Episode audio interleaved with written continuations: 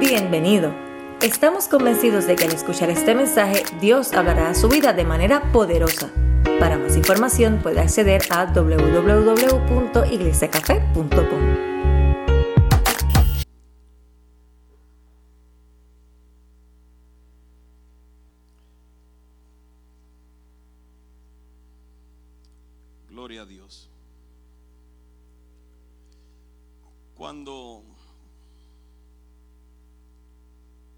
semana pasada comenzamos una nueva serie de mensajes eh, donde estábamos hablando acerca de eh, la importancia de desarrollar un encuentro o buscar un encuentro con Dios. No un encuentro casual, no cualquier encuentro, no no, no solamente decir, o oh, sentí la presencia de Dios en este culto o algo así, sino, sino un encuentro real, un encuentro que, que nos transforme, que, que, nos cambie. Y hablábamos del que eh, las personas, tanto en la Biblia como en la vida, como, como, como ahora en la, en la actualidad, cuando han tenido un encuentro genuino con Dios, su vida jamás llega a ser la misma.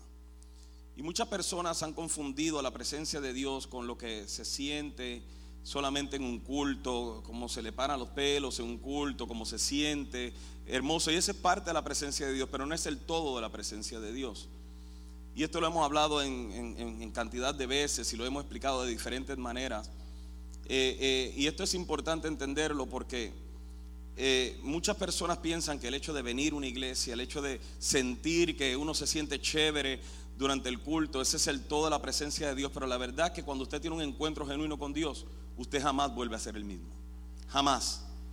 O sea, ya, ya no es cuestión, no es que no va a pecar más porque todos somos pecadores y todos pecamos, pero su vida jamás va a ser la misma. Y, y, es importante entender esto porque yo veo de una manera u otra de que la gente vive tan conforme, eh, en un conformismo tan impresionante cuando se trata acerca de su relación con Dios y su vida en el Señor. Hay personas que tienen hasta cierto grado de apatía con la presencia de Dios. O sea, y, esto es tan peligroso, tan peligroso porque usted puede jugar iglesia todo lo que usted quiera, pero las consecuencias se terminan pagando. Y, por eso es que eh, en el mes de noviembre el Señor me, inquietó a que este año buscáramos lo sobrenatural de Dios, que buscáramos más de Dios, que impulsara a la iglesia a, definitivamente, o sea, avanzar y conocerlo ahí, palparlo. Esa era la palabra que él decía, que o sea, tienen que palparme. O sea, y, y sí hay una manera posible en que podemos palpar al Señor y es por medio de la manifestación de su presencia en nuestras vidas. Y la semana pasada estuve hablando acerca de eh, cómo una de las interrupciones o uno de los obstáculos que nosotros le ponemos a Dios es la dureza de nuestro corazón. Y hablábamos de Caín y Abel y todo lo demás. Y, hablábamos acerca de la ofrenda de Caín y Abel. Pero en realidad lo que estábamos hablando y lo que estábamos tratando de llegar es hacia el corazón y preguntábamos, ¿qué concepto tienes tú de Dios? O sea, ¿quién es Dios verdaderamente para ti? Es el que está en esa, en esa foto que ponemos, en, eh, eh, eh, bueno, que ponen en las casas, es, el crucifijo ese que tienes puesto en una pared y, que lo heredaste de, de tu mamá o de tu abuelita y ahora lo tienes tú. Ese es el Cristo y el Dios que nosotros vemos o es el Dios todopoderoso, sobrenatural, creador del cielo y de la tierra, que nos amó tanto a tal punto que entregó a su Hijo la cruz del Calvario por nosotros. O sea, ¿quién es Dios para nosotros? Y cuando eh, hablábamos de esto, eh, eh, eh ¿sabe que yo tengo que ser sincero? Cuando Dios me hablaba de esto, o sea, mi mentalidad, mi mentalidad en el mes de noviembre decía, wow, o sea, vamos a ver cosas impresionantes. Y si vamos a ver milagros y el 2018 cuando comencemos, esto va a ser impresionante y va a ser todo esto para encontrarme que en cuántas semanas van del 2018, dos. Tres, hoy estamos aquí. A 14, dos. Sí, o sea, e, estas dos semanas, en todo lo que yo llevo de ministerio, yo nunca he tenido dos semanas más complicadas en toda mi vida olvídase del principio de año, dos semanas más complicadas, donde he visto el enemigo atacando en diferentes áreas, familias, hogares, matrimonios, finanzas, salud. O sea, y, y, y, y, y estas dos semanas han sido han sido catastróficas. Pero entiendo de que no se trata de cómo comenzamos la carrera, sino cómo la terminamos. y, la verdad del caso yo digo, pues qué, bueno que las primeras dos semanas sean malas y que el resto del año sea bueno. Esperemos. Pero vamos a ser sinceros. A lo mejor algunos de ustedes están aquí diciendo, pastor, yo, yo sé lo que usted está hablando porque estas dos semanas, la verdad del caso que yo pensaba que cuando yo declarara, hiciera mi resolución de año nuevo, o sea, de que todo iba a cambiar, pero la verdad el caso es que lo que llevo el 2018, mucho peor que lo que estaba en el 2017. Yo, perdón. Y, la verdad del caso, o sea, hay algo que Dios me estaba mostrando y es de, de cómo nuestra apatía por su presencia, le ha dado lugar, le ha dado eh, eh, espacio al enemigo penetrar áreas de nuestra vida. Y de eso vamos a hablar, pero no hoy. vamos a hablar acerca de la importancia de la guerra espiritual, pero no hoy. Porque el asunto es que si usted se sale a hacer guerra espiritual y usted se sale a pelear contra un enemigo que lo está dominando y no sabe la estrategia o no conoce quién es usted, o sea, de nada va a servir. Y, el asunto es que para poder yo venir y prevalecer contra el enemigo que se ha levantado en mi contra, yo primero tengo que conocer al Dios que me respalda. Y mientras usted no tenga un encuentro con Dios, usted no puede vencer a su enemigo, porque usted jamás vencerá a su enemigo en sus fuerzas ni en sus emociones. Si lo único que usted, la única manera de usted vencer al enemigo son con las armas de su milicia, que no son carnales, pero sí son poderosas en Dios para la destrucción de fortalezas. y, y es indispensable que en todas estas semanas usted salga de aquí diciendo, Señor, yo quiero conocerte, porque el que conoce a Dios genuinamente, no importa si está en el valle de sombra de muerte, no teme mal alguno, porque sabe que su vara y su callado están con ellos para infundirle aliento. Pero tenemos que conocer a Dios. Tenemos que tener una relación con Dios, un encuentro con Dios. Tenemos que amar a Dios y no simplemente cantarle a Dios y sentirnos bien con Dios. Por eso yo, necesito que entendamos, porque posiblemente hay muchas personas que están pasando por un momento difícil en este momento y, pueden entrar en ciertos desánimos porque esperaban que el 2018 fuera mejor. Y, y yo necesito que entendamos diferentes etapas de encuentros con Dios que yo creo que van a servirnos para aprender un poco más a entender lo que estoy atravesando o lo que puedo llegar a atravesar. Y quiero hablar de cuatro encuentros que tuvo Abraham con Dios. El fin de año yo voy a hablar un poco de Abraham, no voy a hablar de lo mismo, sino que quiero hablar de cuatro encuentros significativos. Abraham tuvo un promedio, si la última vez que conté, creo que tuvo como unos eh, siete o nueve encuentros con Dios. Mas sin embargo, quiero hablar de estos cuatro porque no tengo todo el día para hablar. No sé ni si pueda terminar de hablar de los, los cuatro, pero esperemos que sí, ¿ok? Pero quiero hablar de estos cuatro porque estos cuatro encuentros fueron significativos y para eso vamos a Génesis capítulo 12. En Génesis capítulo 12, Abraham tuvo su primer encuentro con Dios. Y estoy seguro que tuvo diferentes encuentros antes de este porque ya Dios venía hablando a Abraham. Pero vamos a hablar de este específicamente. De este primer encuentro en Génesis capítulo 12 donde nos dice, el Señor le había dicho a Abraham, deja tu patria y a tus parientes y a la familia de tu padre y vete a la tierra que yo te mostraré. Haré de ti una gran nación, te bendeciré y te haré famoso y serás una bendición para otros. Bendeciré a quienes te bendigan y maldeciré a quienes te traten con desprecio. Todas las familias de la tierra serán bendecidas por medio de ti. Imagínese eso, todas las familias de la tierra serán bendecidas por medio de ti. Ahora, este encuentro yo le hablo, yo le mencioné o lo, titulé el encuentro de renunciar. ¿Por qué le llamo el encuentro de renunciar?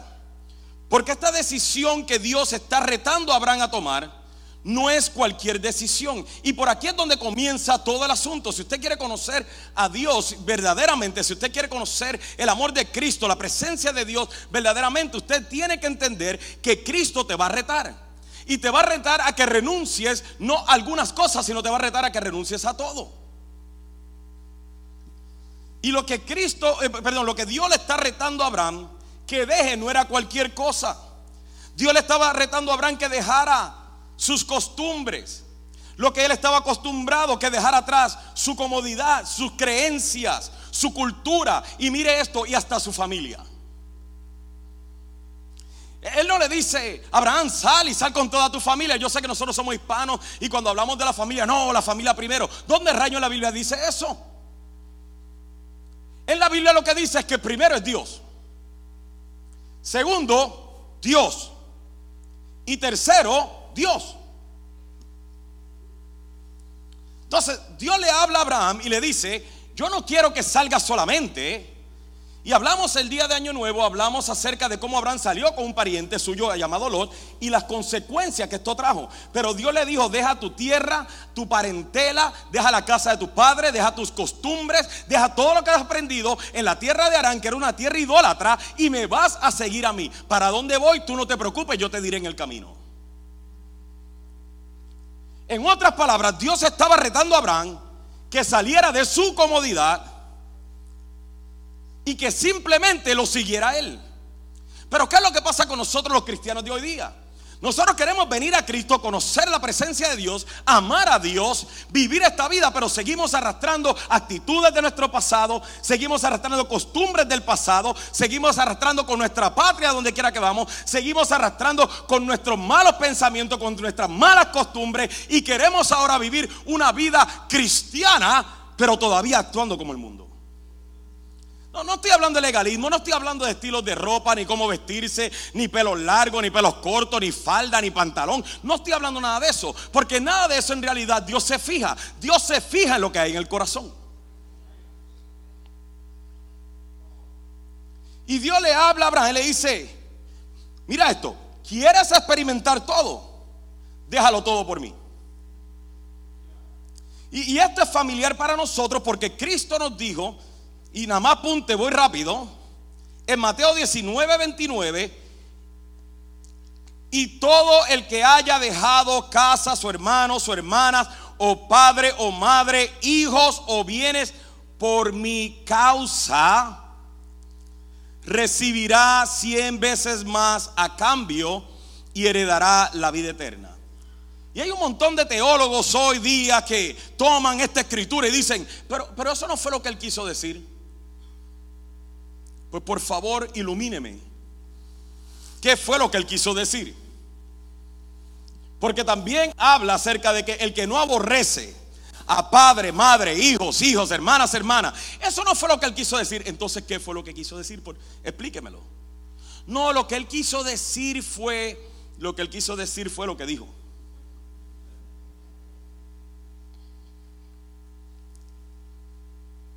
Lo que él dijo fue que Él exige ser más importante que todo si tú quieres en realidad recibir la recompensa que Él tiene preparada. ¿Y cuál fue la recompensa que Cristo nos habla en Mateo 19, 29?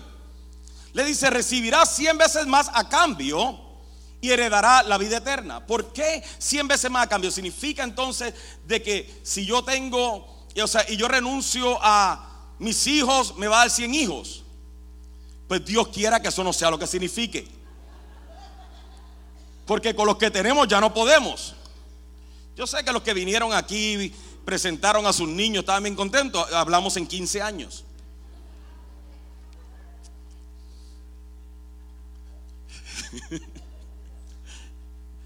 Pero, pero, I'm sorry, baby, I'm sorry. Mi esposa me está haciendo como. Pero ella sabe que tengo razón. Sin embargo, lo que nos dice es de que no solamente recibiríamos 100 veces más. ¿Qué quiere hablar de 100 veces más? Que cuando nosotros renunciamos a todo por seguir a Cristo, Él nos da cosas que tú no puedes comprar ni se compara con el valor de lo que estás dejando. Y encima de eso, no solamente te da hasta 100 veces más, sino que también te dice que te da la vida eterna. Ahora, cuando te habla de la vida eterna, uh, ahí es donde está, ahí hay otra parte. Sí, porque cuando te habla de la vida eterna, podemos entender por qué Dios exige todo. Si miramos Apocalipsis 21, 3 y 4, apúntelo en su Biblia y me compara más tarde, nos dice, oí una fuerte voz que salía del trono y decía, miren el hogar de Dios.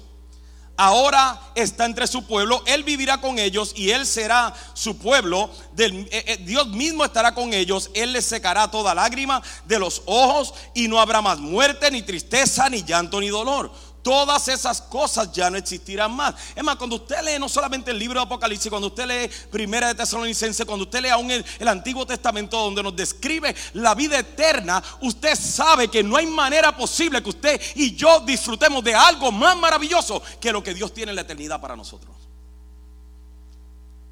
Y Dios te está diciendo, ¿quieres disfrutar de esta eternidad?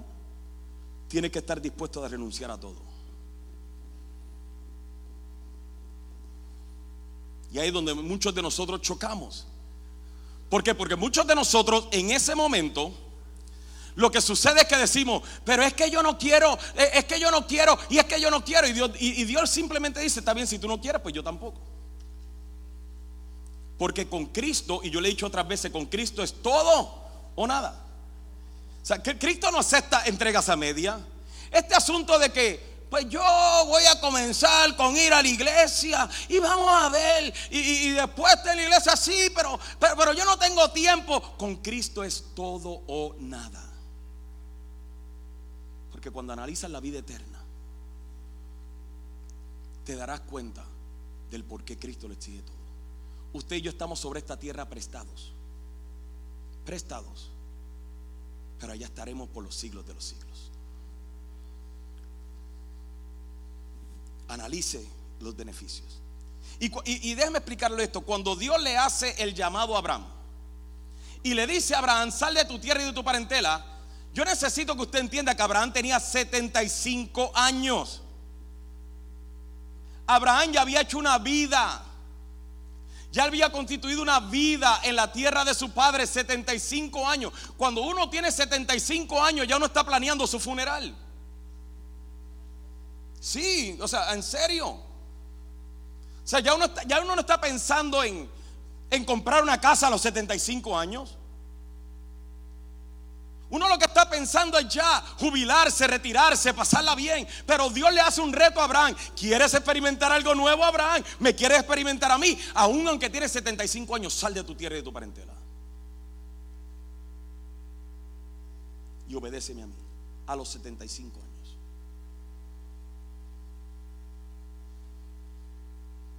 No es fácil. No era fácil el llamado. No era cualquier cosa. Y muchos de nosotros que tenemos 35 años, algunos que cumplieron 52 ayer, hay veces se nos hace tan difícil renunciar para poder disfrutar una mejor vida. Porque la vida en Cristo es la mejor vida que usted puede tener. Cristo nos pide todo. Cristo nos manda a morir por Él. Cristo nos dice, si tú me niegas, mire esto, si tú me niegas en la tierra, yo te negaré delante de mi Padre y de los ángeles que están en el cielo.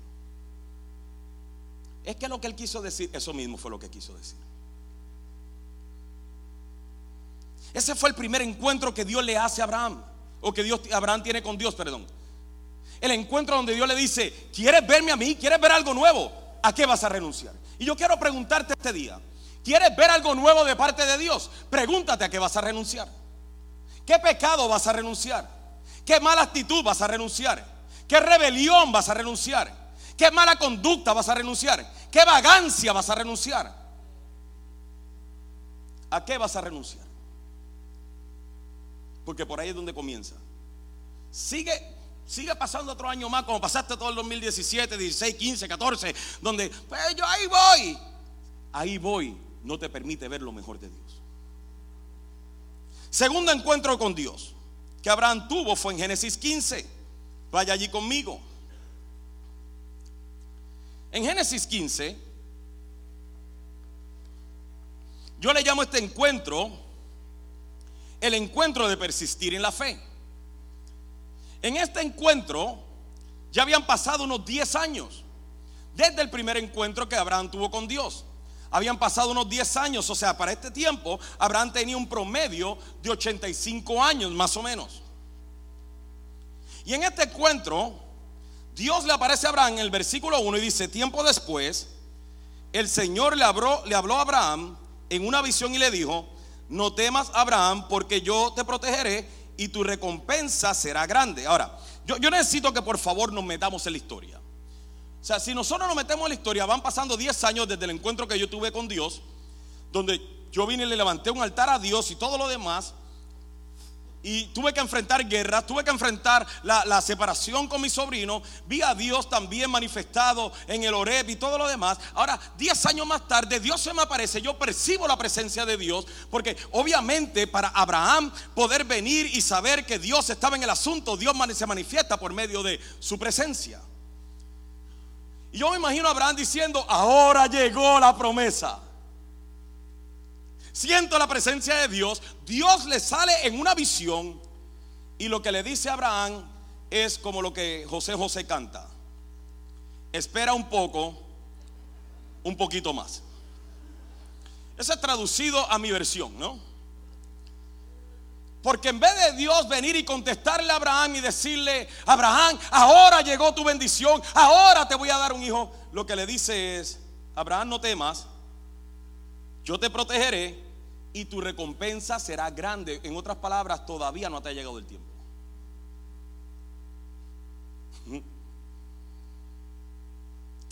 Y Abraham le contesta frustrado. Miren las palabras de Abraham en frustración. Abraham le respondió, oh Señor soberano, ¿de qué sirven todas tus bendiciones si ni siquiera tengo un hijo? Ya que tú no me has dado hijos, Eliezer de Damasco, un siervo de los de mi casa, heredará toda mi riqueza. Tú no me has dado descendientes propios, así que uno de mis siervos será mi heredero. Abraham, le dice, lo único que quiero es que me des mi descendencia. No quiero que me digas que voy a hacer esto. No quiero que me prometan nada. Yo quiero verlo.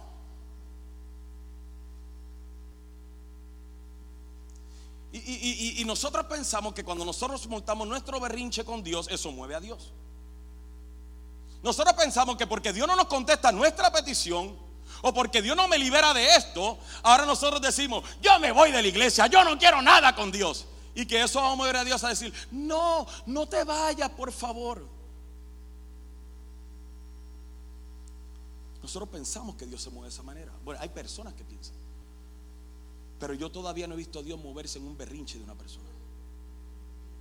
Porque Dios es alfa y... Escúchame por favor, para que tenga paz. Dios es alfa y omega.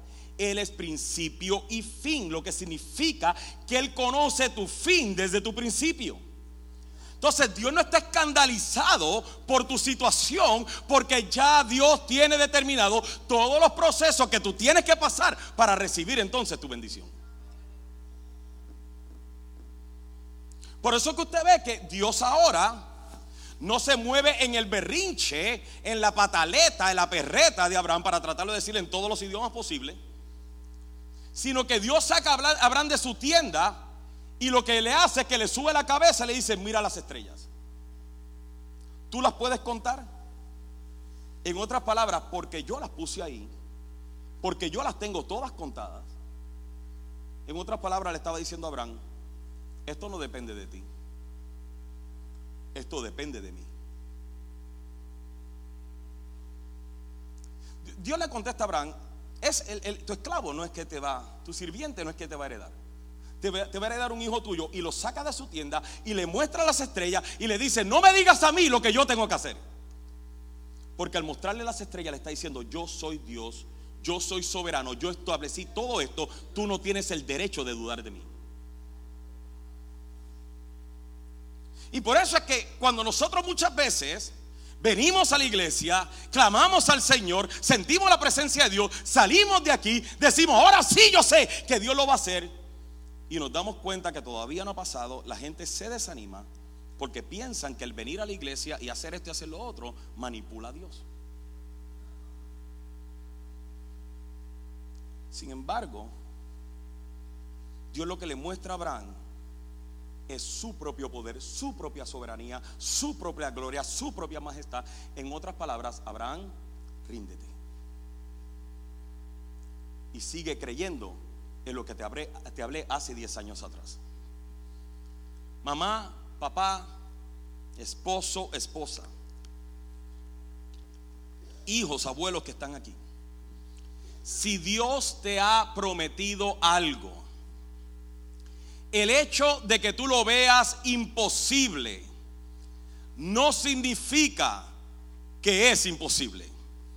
Porque Dios te permite que tú lo veas imposible a tus propios ojos.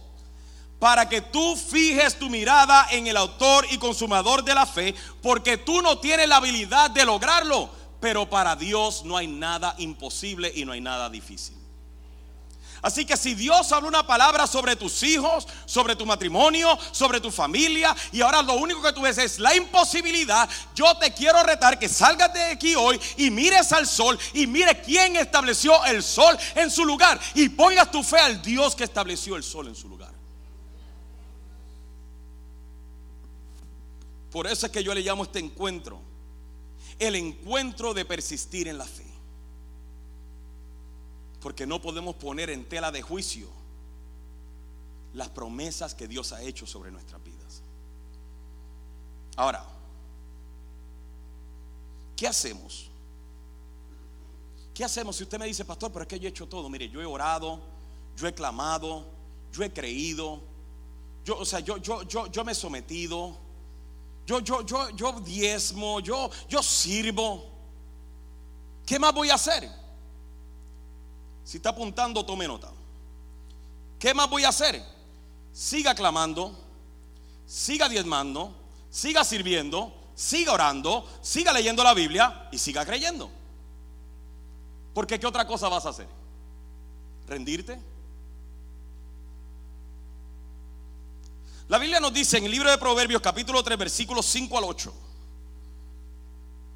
Confía en el Señor con todo tu corazón no dependas de tu propio entendimiento, busca su voluntad en todo lo que hagas y Él te mostrará cuál camino tomar. No te dejes impresionar por tu propia sabiduría. En cambio, teme al Señor y aléjate del mal. Entonces dará salud a tu cuerpo y fortaleza a tus huesos. O sea que si tú estás viendo que este 2018 ha empezado terrible y ha empezado difícil para ti, y tú has hecho todas estas cosas y has vivido una vida de obediencia. Si no la has vivido, lo primero que tienes que hacer es evaluarte, renunciar a lo que te ha detenido. Ese es el primer encuentro. Renunciar a todo eso para luego pasar este paso.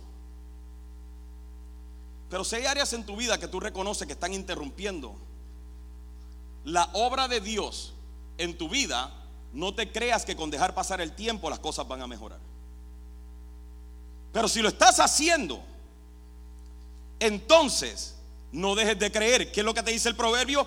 Confía en el Señor. No te dice solamente confío en. Dice, no, yo confío en Dios. Te está diciendo confía en el Señor con todo, con todo. Diga conmigo con todo.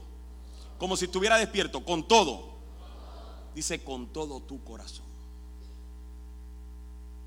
No es solamente la confianza que muchos de nosotros tenemos a veces de que, no, yo confío en el Señor, ay, si oraran por mí. No, yo confío en el Señor, ay, si alguien me ayudara con todo tu corazón.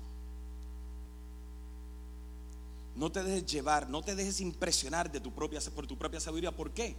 Porque nuestra sabiduría tiene que razonar lo que está delante de nosotros. ¿Qué tenía que razonar Abraham? Me estoy poniendo más viejo, tengo 85 años, no hay manera posible en que yo pronto pueda tener un hijo.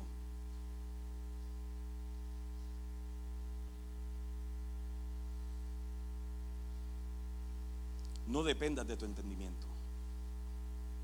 No dependas de tu sabiduría. Depende de Dios. Si lo haces, el proverbio te dice que Él dará salud a tu cuerpo y fortaleza a tus huesos. En otras palabras, ¿qué te está diciendo? Que te mantendrás firme. Tercer encuentro que Abraham tuvo con Dios. Génesis 17.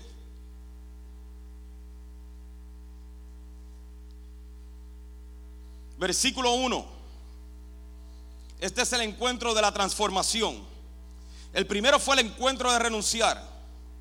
El, segundo fue el encuentro de persistir en la fe. El tercer encuentro es el encuentro de la transformación. En este encuentro, quiero que pueda mirar de que Dios no viene a Abraham con sugerencias, sino que Dios viene a Abraham con una orden. Y le dice en este encuentro, cuando Abraham tenía ahora 99 años, o sea que había pasado ya un promedio de 14 años, el Señor se le apareció y le dijo, yo soy el Shaddai, Dios Todopoderoso, sírveme con fidelidad y lleva una vida intachable.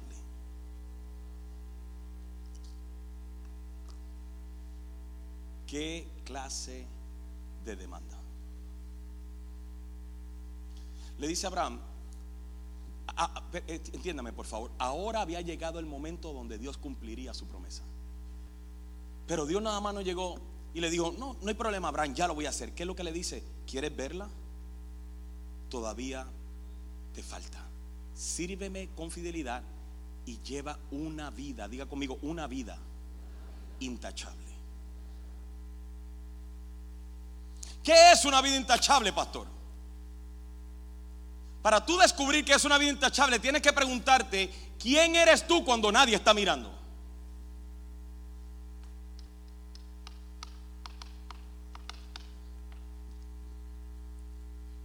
Y, le dice, y, y añade él, dice, yo haré un pacto contigo por medio del cual garantizo darte una descendencia incontable Versículo 3 dice, al oír eso, Abraham cayó rostro en tierra. Después Dios le dijo, este es mi pacto contigo, te haré el padre de multitud de naciones. Además cambiaré tu nombre. Ya no será Abraham, sino que se llama, te llamarás Abraham, porque serás el padre de muchas naciones.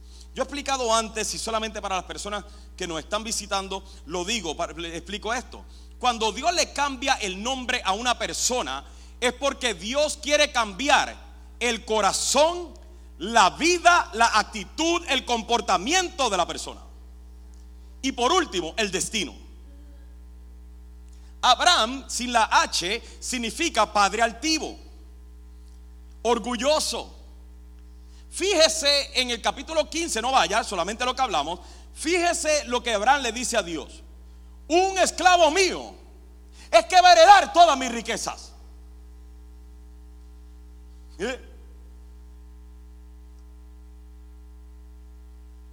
Altivo, orgulloso. Ahora Dios le dice, voy a darte ya lo que quiero, lo que, lo que, lo que he determinado, pero antes de eso, quiero transformarte. Sírveme y llevo una vida intachable. Porque te voy a dar ya tu descendencia. ¿Y a dónde llevó eso Abraham? A sus rodillas, a su rostro en tierra, a humillarse delante de la presencia de. En ninguno otro de los encuentros usted se da cuenta que Abraham puso su rostro en tierra para humillarse delante de Dios, pero ahora sí lo hizo. ¿Cuántas cosas están detenidas en nuestra vida?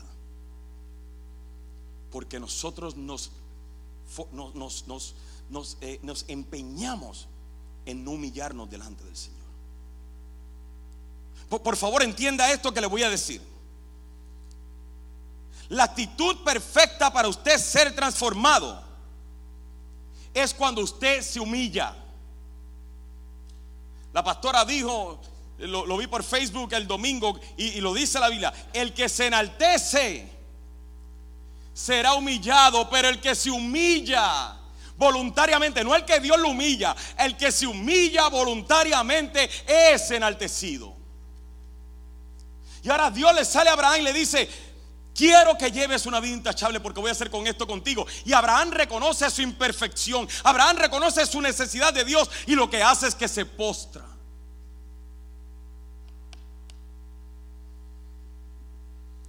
Dios escoge los momentos más vulnerables de nuestra vida donde somos quebrantados para transformarnos.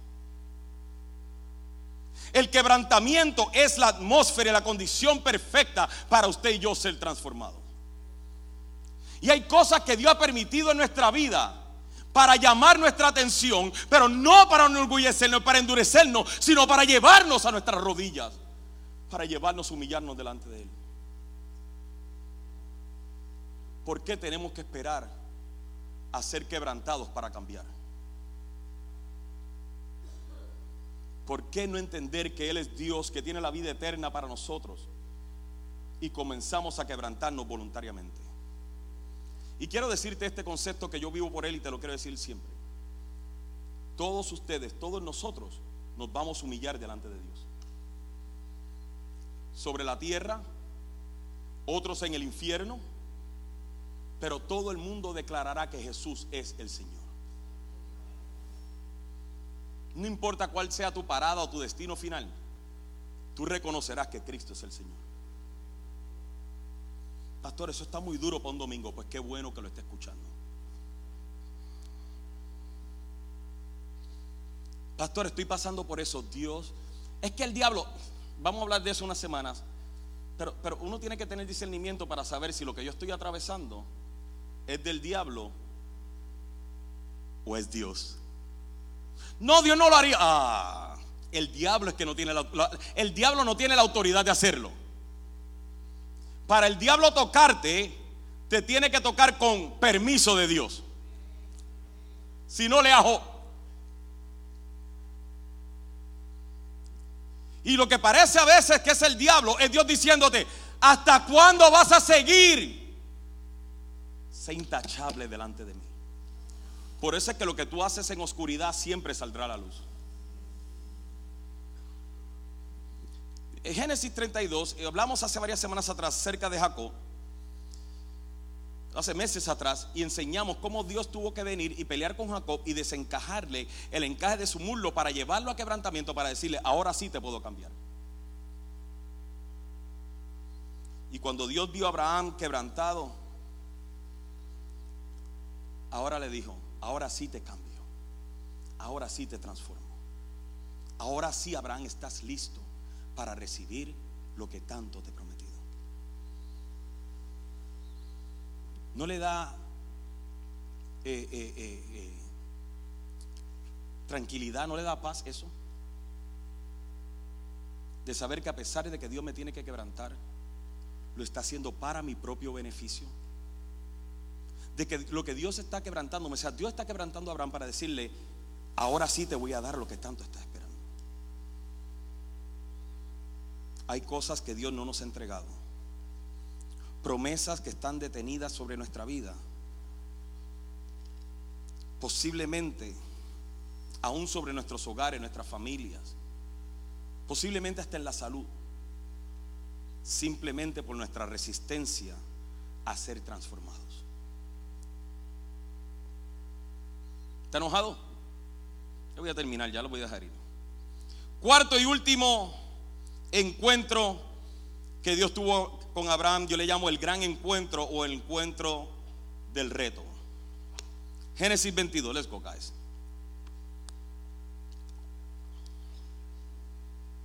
Génesis 22.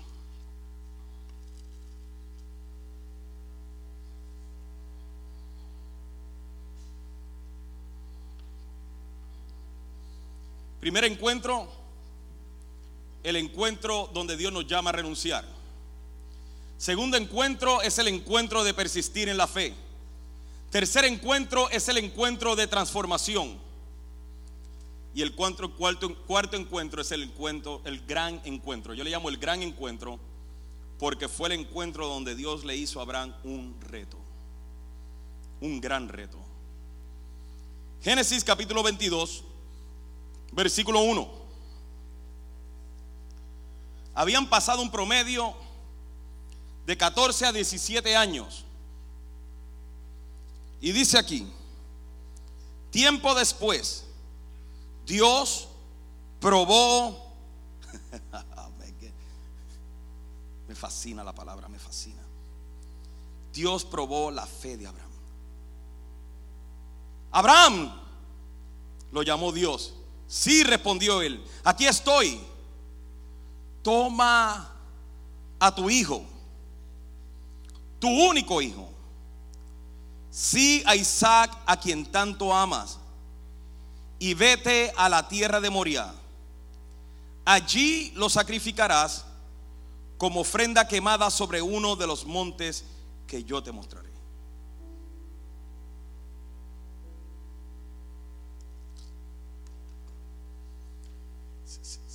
Si, llego yo a ser, yo y le digo, te reprendo, diablo.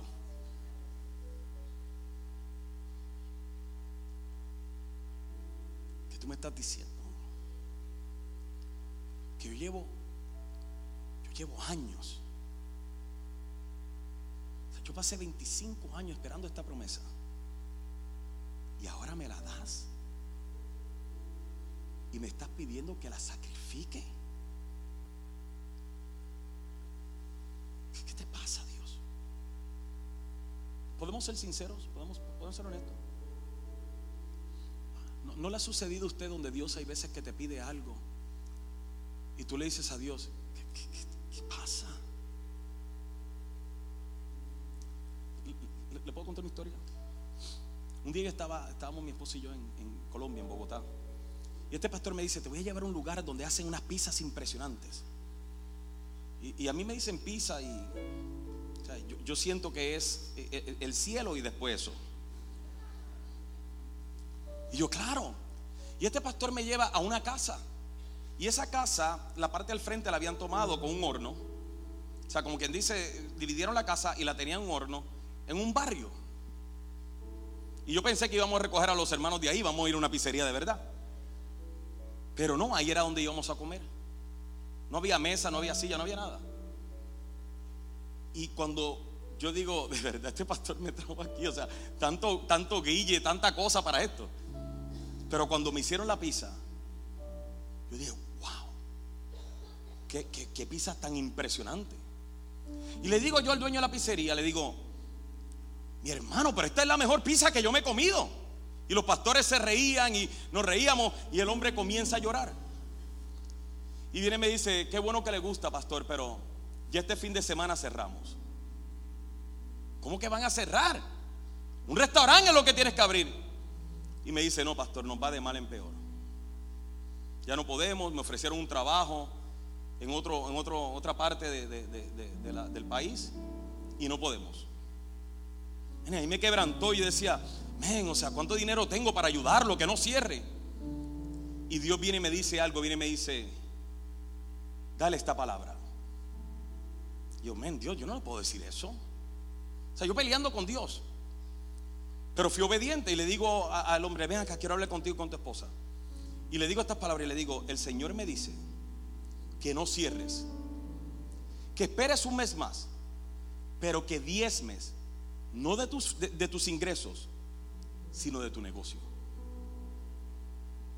El hombre se enojó. Pero no le digo, pastor, que no me alcanza. Yo te estoy diciendo lo que Dios me dijo. Haz caso si quieres, si no quieres, no hagas caso. Se enojó. Pero tarde en la noche la esposa le dijo, papi, ¿por qué no obedecemos? ¿Por qué no hacemos como Naaman? Si te hubiese pedido cosas fácil, lo hubieses hecho. Pero si es difícil es porque Dios no lo está pidiendo. Hoy el hombre, la última vez que lo vi, que fue hace como cinco años, tenía tres pizzerías. Tres. Yo sé que muchos no aplauden, está hablando de diezmo, está hablando de diezmo. No, no, no. Otra cosa, otro, otro, otro milagro, no ese, pastor. Problema, no hay problema. No te voy a dar otro, ese es el único que Dios me dio. ¿Por qué? Porque Dios prueba nuestra fe. ¿Cuánto le crees de verdad? ¿Quién es Dios para ti? Bájalo del crucifijo de tu casa y mira hacia el sol mira hacia las estrellas y mira que para Él no es imposible. Y cuando Él te pide algo, cuando Él te exige algo, es porque Él sabe lo que tiene para ti. Y mientras tú no le entregues eso, tú mismo estás deteniendo lo que Él tiene para ti. Y, escúcheme, escúcheme. Si usted dice, pero yo diezmo y, no, yo no estoy hablando solamente de diezmo, volvemos de no, sacamos de contexto las cosas. Te estoy hablando de obediencia. Porque posiblemente diezmas, pero todavía tienes un corazón endurecido. Posiblemente diezmas si tiene un corazón endurecido, pero no oras. Posiblemente oras, diezma y no tiene un corazón endurecido, pero no le sirves.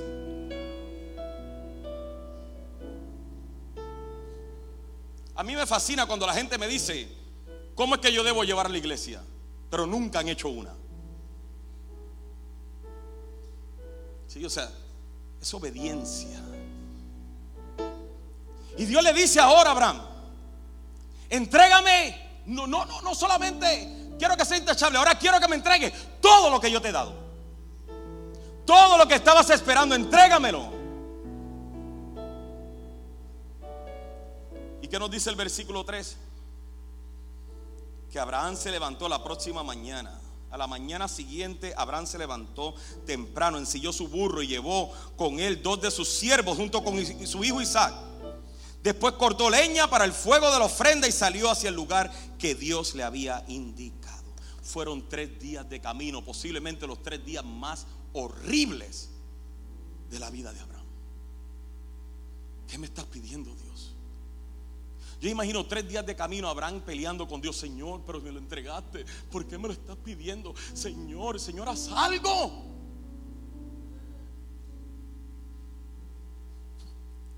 Yo, no quiero imaginarme.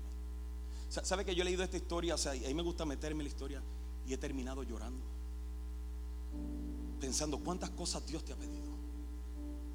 Y se nos hace duro entregarle.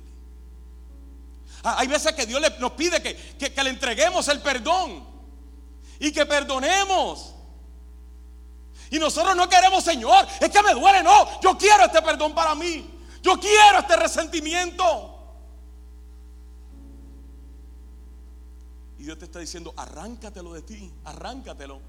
Porque si no, lo que tengo para ti no te lo puedo dar. Entrégamelo, entrégamelo, entrégamelo.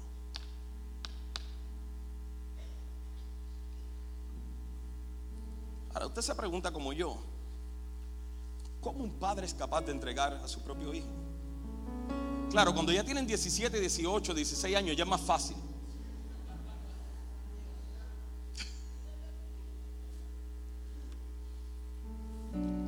Yo miro a mi esposa porque está haciendo los apuntes para regañarme más tarde.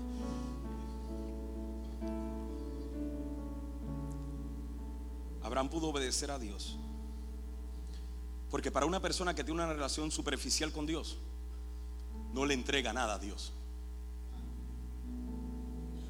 El que conoce a Dios a la distancia, el que conoce a Dios en la emoción, el que conoce a Dios solamente en el culto, no le entrega nada a Dios. Por eso es que hay gente que Dios le dice, sírveme, vamos, sírveme. Es que no tengo tiempo. Vamos, ámame, ámame búscame. Ay, mira, un día de esto, un día de esto. ¿Por qué? ¿Por qué? Porque es superficial. Conocemos al Dios de lo superficial, pero no conocemos al Dios de nuestro corazón. Sin embargo, para una persona que busca a Dios intensamente, conoce a Dios personalmente, y esto lo mueve a adorar a Dios sinceramente, luego termina amando a Dios profundamente y obedece a Dios incondicionalmente. Te lo repito de nuevo, este trabalengua que el Señor me dio. El que busca a Dios intensamente, conoce a Dios personalmente. El que conoce a Dios personalmente, adora a Dios sinceramente. El que adora a Dios sinceramente, termina amando a Dios profundamente. Y el que ama a Dios profundamente, obedece a Dios incondicionalmente. Por eso te digo que todo comienza, todo comienza con buscar a Dios. Un encuentro con Dios. Eso es lo que Dios está buscando de nosotros. Comienza buscándolo intensamente. Ese debe ser el estilo de vida que usted y yo llevemos. ¿Sabe por qué Abraham estuvo dispuesto a sacrificar a su hijo? Porque Abraham sabía que Dios era bueno 100%. Abraham sabía que Dios lo amaba 100% y que Dios quería lo mejor para él 100%. Y yo te pregunto, ¿Conoces a Dios de esa manera? ¿Conoces a Dios desde el punto de vista que puedes decir Dios es bueno? 100%. Dios me mostró en la cruz del Calvario que me ama. 100%. Dios me ha dado el Espíritu Santo para que llene mi vida y reconozco su poder por mí y su amor en mí. 100%. ¿Quién es Dios para ti? con esto termino ya. Cuando usted sigue leyendo la historia, usted se va a dar cuenta que Isaac le pregunta a Abraham, Padre, tenemos la leña, tenemos el fuego, tenemos el lugar, pero ¿dónde está el sacrificio? ¿Cuál es la contestación de Abraham? Isaac, Dios va a proveer el sacrificio. Pero, pero no era él el sacrificio. Era él el sacrificio. Abraham mintió, no, no mintió. Abraham tenía una esperanza segura, una confianza segura, una fe segura de que Dios lo amaba al punto de que él no tendría que pasar por ese dolor. Pero sin embargo, cuando termina leyendo la historia, Abraham amarró a Isaac y lo puso sobre el altar. La fe de un hombre que ama a Dios es que fue capaz de levantar el cuchillo y estar sin disponerse a sacrificar a su hijo, sabiendo, aún si te entierra este puñal, Dios te levantará porque yo confío en él. Y cuando levantó el puñal para sacrificar a su hijo, escuchó una voz desde el cielo que lo llamó dos veces, no una vez, y le dijo, Abraham, Abraham, detente, no toques al muchacho. No pongas tu mano sobre él. Y el versículo 12 dice, no le hagas daño porque ahora sé que de verdad temes a Dios. La prueba era, Abraham, ¿de verdad me amas? Abraham, ¿de verdad me temes?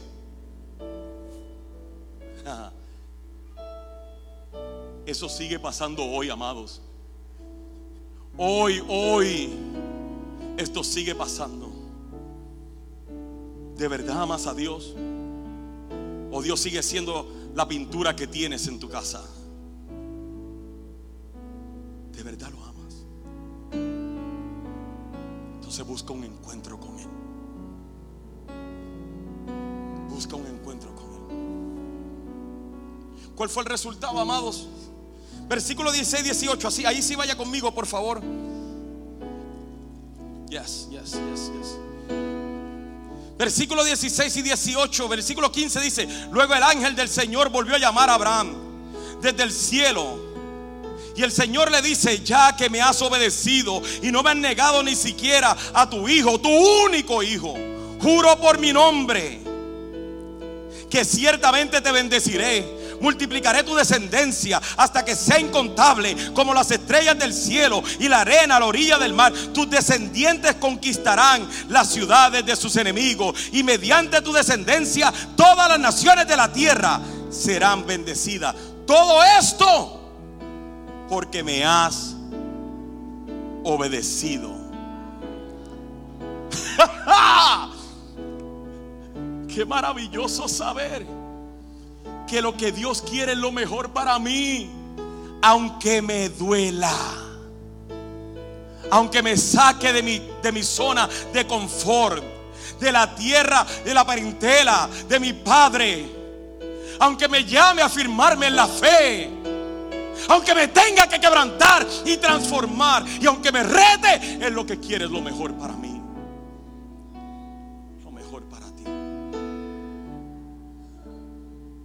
Parece que vale la pena hacerlo a Él primero en nuestra vida. No lo sigas deteniendo. Basta ya. Búscalo sinceramente. Ponte de pie, por favor.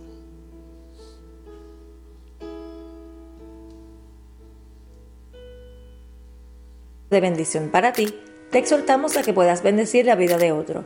Recuerda, existimos para ser discípulos y hacemos discípulos para hacer la diferencia.